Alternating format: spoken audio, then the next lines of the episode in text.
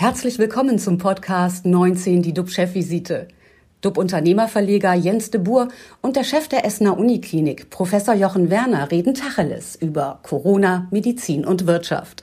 Immer 19 Minuten, immer mit einem Gast. Unser Gast heute ist Hamburgs zweite Bürgermeisterin Katharina Fegebank. Die Grünen-Politikerin ist Stellvertreterin vom ersten Bürgermeister Peter Tschentscher und Senatorin für Wissenschaft, Gleichstellung und Forschung. Sie sagt, keine Sonderrechte für Geimpfte, die sollten sich vielmehr solidarisch zeigen. Herzlich willkommen und moin, moin in die Nachbarschaft, Frau Fegebank. Ja, moin. Ich freue mich, an Bord zu sein heute. Wunderbar. Und dann zur Jubiläumsausgabe, Ausgabe. Großartig. Ja, das Schiff legt gleich ab. Und zwar, bevor wir mit Ihnen diskutieren über die neuen Beschlüsse, auch der Ministerpräsidentenkonferenz im Kampf gegen Corona, zurück zu Jochen. Jochen, wo stehen die RKI-Zahlen? Gib uns ein bisschen zum Jubiläum Entwarnung und was beschäftigt dich heute besonders? Ja, gerne. Es ist tatsächlich ein bisschen Entwarnung. Wir sind zwar immer noch über 20.000 mit 20.398 Neuinfektionen im Vergleich zur vergangenen Woche 4.766 weniger. Verstorben sind im Zusammenhang mit Covid-19 1013 Patienten. Das bedeutet, dass wir in der Gesamtmenge jetzt 49.783 im Zusammenhang mit Covid-19 Verstorbene haben in Deutschland, also um die 50.000. Wie sieht es bei uns in Essen aus? Wir versorgen 120 Covid-19-Patienten stationär, 46 davon befinden sich äh, auf den verschiedenen Intensivstationen. Und etwas Erfreuliches, am gestrigen Tag ist seit langer Zeit keiner bei uns an dieser Erkrankung im Hause verstorben. Was mich natürlich bewegt, ist immer noch die neue Präsidentschaft von Joe Biden und der letztendlich doch armselige Abgang des Wahlverlierers, eben wie erwartet, absolut stillos. Erfreulich ist das sofortige Signal von Präsident Biden, dass für die nächsten 100 Tage Mund-Nasenschutz in den Bundesgebäuden verpflichtet getragen werden muss. Ich will ja jetzt aber nicht über Außenpolitik, sondern über Innenpolitik sprechen. Und da zeichnet sich schon jetzt wenige Tage nach der FFP2-Forderung ab, dass es nach den gestrigen Aussagen unseres Bundesgesundheitsministers Jens Spahn nun tatsächlich zu Lieferengpässen von FFP2-Masken kommen könnte.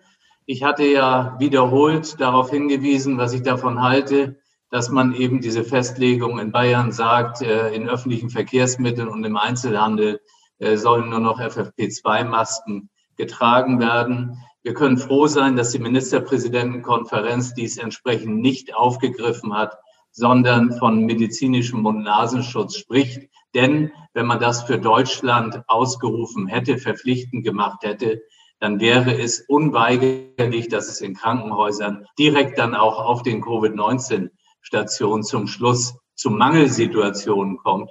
Und das darf natürlich nicht passieren. Das ist vollkommen klar. Denn ähm, ich bin froh, äh, auch deshalb, weil das nicht äh, mehr diese ähm, ja dann ganz hohe Bedeutung hat. Gestern hier ein Kiosk in der Nähe von Essen, man muss sich das alles mal vor Augen halten, bietet Mund-Nasenschutz an, FFP2-Masken für 20 Euro und FFP3-Masken für 30 Euro. Und da wird natürlich auch mit der Angst von Leuten gespielt. Und das ist was, was mich einfach total aufregt.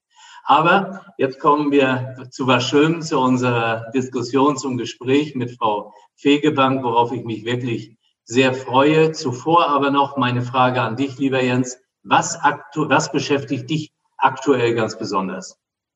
Ja, also mir geht ähm, auch der Wert von 50 Neuinfektionen nicht aus dem Kopf. Ähm, wenn ich dann das Zitat der Kanzlerin höre, das du gerade gebracht hast, äh, dann frage ich mich, ob äh, das die Ankündigung zur nächsten Zielsetzung Zero Corona sein könnte. Also keine einzige Neuinfektion, wie es am vergangenen Wochenende schon mal diskutiert wurde. Ich frage mich, wie viele Politiker im Superwahljahr 2021 wohl noch versuchen werden, sich mit all diesen Infektionszahlen zu profilieren. Es hagelt weiter eine Lockdown-Forderung nach der nächsten.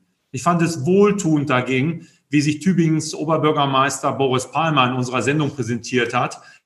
Der hat auch die Kinder im Blick und die Wirtschaft. Und der geht äh, es immer schlechter. Gestern erzählte mir der Chef eines großen Medienkonzerns, dass keine Kleinanzeigen mehr kommen oder nur noch ganz, ganz wenige. Sein Fazit, viele kleine Unternehmen haben jetzt ihre Reserven aufgebraucht. Es ist so eine Art Hit auf der Rasierklinge. Auf der einen Seite äh, die Gesundheit der Menschen und auf der anderen Seite die Gesundheit der Wirtschaft, von der wir doch alle leben am Ende des Tages. Viele fragen sich, wer ist denn die politische Stimme der geschundenen Kulturszene? Wer denkt an die Kneipenwirte, die Hoteliers, die dicht machen müssen und so weiter. Es gibt ja noch viele, viele, viele mehr, die zurzeit kaum wenig oder gar kein Einkommen haben. Die leiden alle, ich sag's mal, ja, platt wie die Hunde. Und sie warten auch darauf, dass es endlich irgendwie weitergeht. Und da ist natürlich jetzt auch die Einschätzung unseres Jubiläumsgastes, finde ich sehr, sehr spannend. Frau Fegebank, glauben Sie, dass Hamburg mit den Beschlüssen der Ministerpräsidentenkonferenz vom Dienstag jetzt endlich aus der Pandemie herauskommt? Ja, also nochmal ein ganz großes Hallo in die Runde. Moin aus Hamburg. Ähm, ich freue mich sehr, hier bei Ihnen zu sein. In der Tat, das sind äh, bewegende Zeiten und ich habe auch gestern nach unserer Senatssitzung, als wir die MPK-Beschlüsse diskutiert und dann auch für Hamburg nachvollzogen haben und dort unseren Beschluss dann präsentiert haben, gesagt, dass das äh, jetzt äh, nochmal richtig äh, anstrengend ist und richtig anstrengend wird, und zwar für alle aus den von Ihnen eben genannten Gründen. Also in meinem Umfeld habe ich viele Familien, die also oft schreiend durch die Tür laufen, weil sie einfach am Rande der Belastungsgrenze sind. Ich habe natürlich auch viel zu tun mit äh, Unternehmerinnen, Unternehmern, Mittelständlern, die nicht wissen, ob sie den nächsten Monat noch erleben mit ihrer Firma. Dann haben wir außerordentlich äh, viele alleinstehende, alleinlebende Menschen, die möglicherweise auch einer besonderen Risikogruppe angehören. Und das Thema Kita, Schule, also ein Dauerbrenner ist ja eben auch nochmal angesprochen worden. Das heißt, wir haben wirklich eine sehr herausfordernde, sehr spannungsgeladene Situation für alle. Und ich kann das absolut verstehen, dass es einfach nervt, ja, dass man auch so eine gewisse Corona-Müdigkeit hat. Und deshalb äh, ist es ja einigermaßen bemerkenswert, und Herr Werner hat ja eben äh, dargelegt, äh, dass der, Hoffnungsschimmer zumindest stagnierender Zahlen und auch rückgehender Zahlen bei den Toten ähm, uns jetzt erstmal die Kanzlerin und die Ministerpräsidenten und dann die einzelnen Kabinette jetzt doch nochmal dazu verleitet hat zu sagen, nee, wir müssen nicht nur verlängern, wir müssen an einigen Stellen auch nochmal verschärfen. Und das äh, ist ja in gewisser Weise eine Art Kurswechsel. Wir haben ja äh, in der Vergangenheit immer reagiert auf hohe Zahlen, um das Gesundheitssystem äh, nicht noch weiter an die Grenze zu bringen äh, der, der Belastbarkeit. Jetzt ist es so, dass aus Sorge vor dem vor der Virusmutation, die wir ja beispielsweise in Großbritannien sehen und die London ja lahmgelegt hat, ist der Notstand ausgerufen worden, dass wir quasi in Prävention gesagt haben, die Zahlen sind noch zu hoch die müssen runter. Jeder Tote ist einer zu viel. Und jetzt müssen wir an den Stellen, wo es geht, noch einmal nachschärfen. Und da wir in der Vergangenheit sehr stark in den privaten Bereich hineingegangen sind mit den individuellen Kontaktbeschränkungen, ein Haushalt plus eine Person, ähm, stand jetzt ganz besonders im Fokus. Und ich finde das auch äh, richtig, äh, dass man hier nochmal an die individuelle Mobilität und auch an die berufsbedingte Mobilität ähm, guckt und, und das als Herzstück nimmt und sagt, da müssen wir jetzt ran. Stichwort, äh, Stichwort Homeoffice. Und das Thema Maske ist eben auch angesprochen worden. Ich finde es auch äh, richtig, dass es bei uns nicht nur die FFP2-Masken sind. Wir haben gesagt, medizinische Maske und äh, das sind die OP-Masken. Ich nehme mal an, dass das auch diejenigen sein werden, mit denen dann hier in Hamburg großteilig die Leute in die Geschäfte, in ÖPNV etc. gehen. Also wahnsinnig schwierige, herausfordernde Zeit für alle für die Wirtschaft, für die Kultur, aber natürlich auch für Familien, für Eltern, für die Kinder und Jugendlichen. Aber wir müssen jetzt noch eine Weile durchhalten und uns auch solidarisch da miteinander, miteinander zeigen.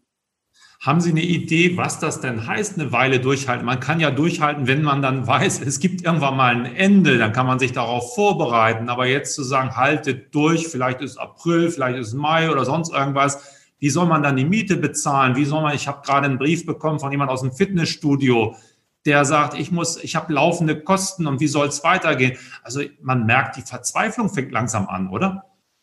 Die Verzweiflung fängt an, die ist auch schon da. Das ist das, was ich eben versucht habe zu beschreiben. Ähm, die die Corona-Müdigkeit, das, das Genervtsein, weil, und da gebe ich Ihnen recht, und da müssen wir als Politikerinnen und Politiker sagen, ist dann auch ein offenes Wort vonnöten. Wir können auch nicht alles äh, so antizipieren, wie wir uns das wünschen würden.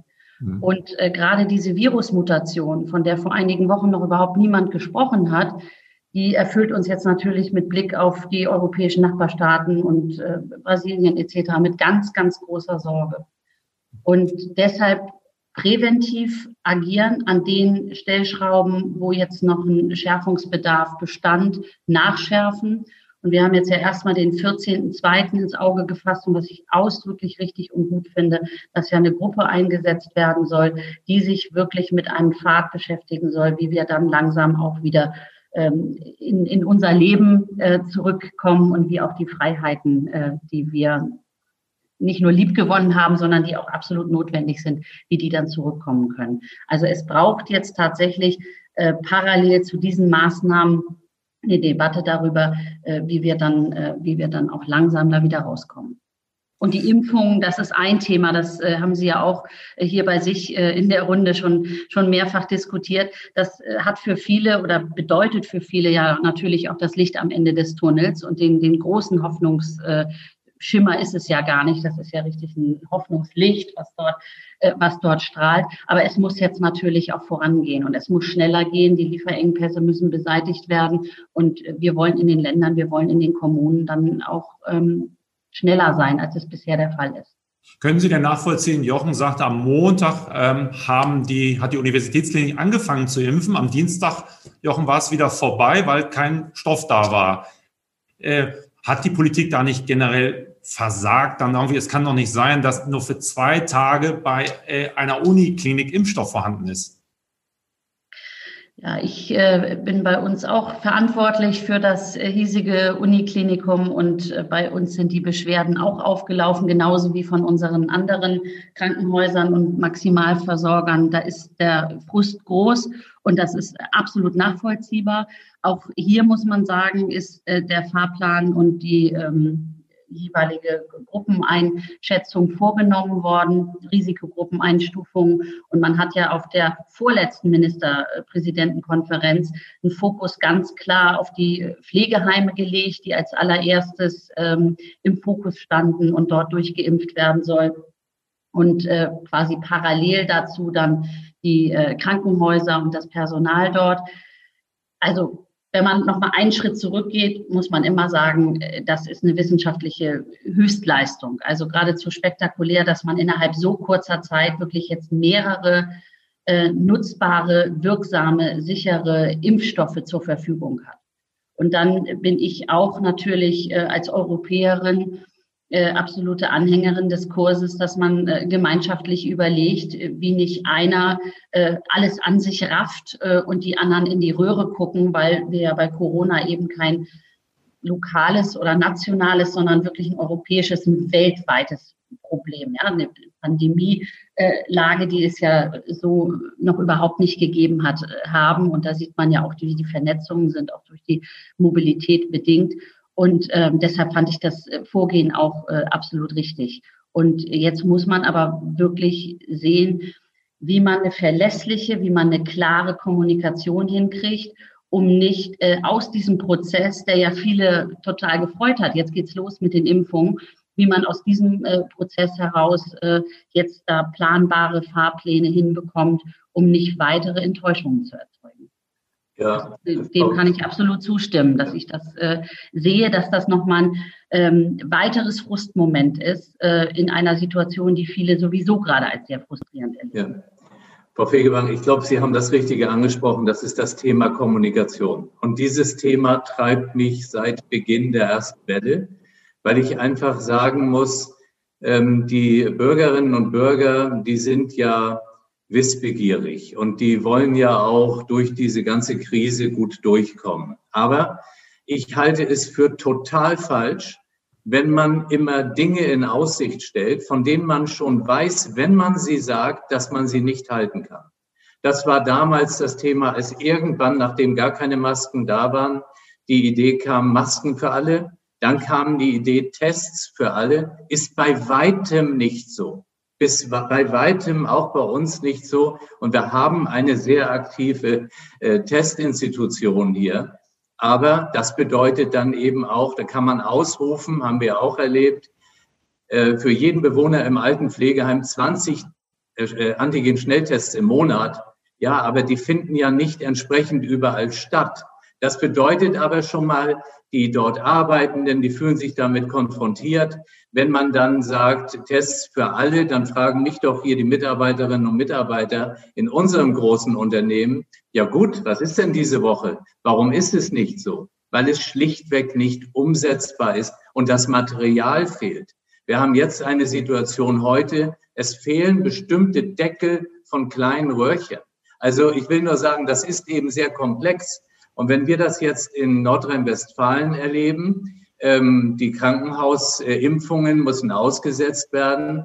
Man muss sich klar machen, Nordrhein-Westfalen hat einen bestimmten Teil bekommen. Und diesen Teil nach den ja, getroffenen Regeln, das finde ich, ist auch alles gut und äh, kann man diskutieren mit Alten- und Pflegeheimen und so. Aber die haben nicht mehr. Und der, der Einkauf findet über den Bund statt. Und äh, das ist ja auch bei Ihnen genauso. Aber bei den Mitarbeitenden in so einem Betrieb, die ja die Hoffnung haben wollen, da erzeugt es eben Enttäuschung. Und der, der einzelne Mitarbeiter, der kann das gar nicht bewerten. Liegt es vielleicht doch am Klinikum? Haben die das nicht richtig gemacht? Und das ist diese, diese, und immer bleibt ein bisschen was hängen, das brauche ich Ihnen nicht zu sagen, aber das ist so schade, weil man motivierte Menschen demotiviert. Ja, ich, also, ich kann das nicht nur nachvollziehen, sondern ich finde vieles oder alles, was Sie gesagt haben, total richtig, weil da jeder natürlich aus äh, seinem Blickwinkel, aus seiner beruflichen, aus seiner persönlichen Betroffenheit ähm, mindestens ein bis fünf Beispiele hat, wo ja. entweder Ankündigungen nicht eingetroffen sind oder wo Dinge sich ganz anders dargestellt haben, als man es am Morgen noch in der Zeitung oder im, äh, gelesen hat oder im Radio gehört oder in einem Podcast. Und das äh, sorgt und das treibt uns natürlich auch um. Das ist ja von niemandem böser Wille und böse Absicht, gerade in einer solchen Zeit, zusätzlich Verunsicherung zu verschaffen, äh, zusätzlich für Verunsicherung zu sorgen. Und gleichzeitig sind wir in einer Situation noch nie da gewesen, die jeden Tag äh, unglaubliche Kraftanstrengung, sehr viel Flexibilität von allen im politischen Raum, aber auch äh, in der Berufs-, in der Arbeitswelt, im privaten Umfeld verlangt. Und es geht ja um etwas, was wir zwar immer besser kennenlernen durch äh, Wissenschaft, durch Studien, durch Forschung, die gemacht wird. Äh, Nochmal Stichwort Impfstoffentwicklung, sensationell schnell, zeigt ja auch, äh, welche Kraft hier in, in Deutschland steckt, ja, in, in der Kooperation auch ähm, zwischen, zwischen der Grundlagenforschung und der anwendungsorientierten Forschung und wie schnell denn doch Dinge gehen können, wenn sich äh, alle einig sind und dann auch die entsprechenden Mittel äh, mobilisiert werden. Aber es ist nach wie vor so unbekannt, dass man jetzt beispielsweise eine Mutation, wie sie jetzt äh, vor, vor einigen Wochen aufgetaucht ist, noch nicht so einschätzen kann, dass daraus Handeln ableitbar ist, das wir vielleicht in den letzten Wochen gelernt haben oder in den letzten Monaten. Ich meine, das ist ja jetzt nicht erst seit ein paar Tagen, sondern wir sind jetzt seit fast einem Jahr immer mit Höhen und Tiefen in diesem Zustand der Einschränkungen, der schrittweisen Lockerungen, der weiteren Einschränkungen. Dann werden sich einzelne Bereiche angeguckt. Ich habe noch sehr gut die äh, Diskussion von letztem Frühjahr in Erinnerung, ähm, wo wir gesagt haben, wir wissen noch viel zu wenig, deshalb machen wir erstmal alles dicht. Dazu gehören dann auch Kitas und Schulen. Und ich glaube, das war dann die Debatte im Sommer, wo wir gesagt haben, das darf eigentlich so nicht mehr passieren, weil nämlich auch in Abwägung bestimmter Gefahren, nämlich Entwicklungsperspektiven äh, für, für, für Kinder, für Jugendliche, für junge Menschen, ähm, schwierige Situationen zu Hause, ähm, sprachliche äh, Kompetenzen, dass sowas alles ins Hintertreffen gerät, sodass man ständig, ja auch bei uns im politischen Raum, ähm, ein Abwägungsprozess da ist. Und wir haben äh, tatsächlich den Gesundheitsschutz in der Abwägung in den aller, allermeisten Fällen in den letzten Monaten, und zwar republikweit, trotz föderalem System, an allererste Stelle gestellt. Weil wir die Bilder aus den Ländern, äh, wo Leichen in Dutzenden abtransportiert wurden, wo es gar keine Plätze mehr gab, um, um, sie, um sie abzulegen, ähm, gar nicht aus dem Kopf bekommen haben. Weil wir natürlich die Hinweise aus den ja. Kliniken bekommen, von den Intensivstationen, also, wie da die Zustände sind. Und ähm, ich glaube, das muss man auch immer so ein bisschen in der großen Debatte äh, auch mit berücksichtigen, äh, dass keiner von uns einen Masterplan in der Tasche hat. Und ich glaube, das führt dazu, dass in der Bevölkerung, bei Ihnen, bei den Menschen unterschiedlicher äh, Berufsgruppen äh, der Eindruck entsteht, da ist ja irgendwie nur Stückwerk und die haben keinen Plan. Und äh, das ist natürlich etwas, dem wir diese Maßnahmen dann entgegensetzen und sagen, doch, das ist auf Grundlage der Gespräche mit den Wissenschaftlern erfolgt und das leitet sich daraus dann an politischem Handeln und Tun ab. Aber gerade bei Ihnen haben Sie ja mit Boris Palmer auch einer, der mal, ich darf nicht das Wort Querdenker mehr sagen, der anders denkt irgendwie und der auch mal wohltuend mal den Finger in die Wunde legt Warum ist das so wenig und vergessen wir nicht doch die Kinder dabei? Wir wissen ja gar nicht, welche Spätfolgen da ist. Wo ist die Stimme der Grünen? Sie sind doch eigentlich Oppositionspartei, um einfach mal einen anderen Weg zu zeigen. Als Unternehmer weiß ich, es gibt nicht nur einen Weg zum Ziel. Wo sind Ihre Wege? Ja, unsere Wege sind die, die wir in elf Landesregierungen mit äh, beschreiten. Und zwar ähm, auch aus der Überzeugung heraus, hier das Richtige äh, für unsere Bevölkerung zu tun ähm, und auch dafür zu werben, diese Maßnahmen umzusetzen. Wir sind äh, in unterschiedlichen Regierungskonstellationen. Wir haben eine andere Rolle in Berlin, aber natürlich dort auch einen aus der Opposition äh, gewachsenen Gestaltungsanspruch. Ich finde, ein sehr gutes Beispiel aktuell ist das Thema Homeoffice. Ähm, Gebot oder Homeoffice-Verpflichtung und die Debatte darüber. Das ist eine, die sehr, sehr intensiv äh, von den Grünen äh, in die Debatte getragen wurden. Äh, und äh, das, das finde ich gut, auf diese Art und Weise sichtbar zu werden. Das Thema Kinder und Jugendliche übrigens ist in der ersten Phase äh, des Lockdowns sehr, sehr intensiv von den Grünen auf die Agenda gesetzt worden. Immer mit dem Finger in der Wunde, äh, immer mit dem Hinweis darauf, dass die Situation geschlossene Kitas und geschlossene Schulen. Wir sind da übrigens in Hamburg auch einen etwas anderen Weg gegangen, ähm, dass die massive Belastungen für Familien darstellen, massive äh, Folgewirkungen haben für die Entwicklung von Kindern und Jugendlichen. Und ähm, das ist doch von grüner Seite, wie ich finde, sehr gut auch, ähm, sehr gut auch aufgeblättert worden und argumentiert worden mit entsprechenden, mit entsprechenden Lösungsvorschlägen. So argumentiert eine Mutter von äh, Zwillingen. Ich glaube, sie sind zwei oder drei jetzt gerade. Zwei, ja. Vielen, vielen Dank. Wir können, glaube ich, noch viel länger diskutieren. Ich würde es auch gerne, aber wir haben schon vier Minuten überzogen und deswegen 19 Minuten sind leider vorbei. Vielen Komm gern noch mal wieder, zur hundertsten dann vielleicht.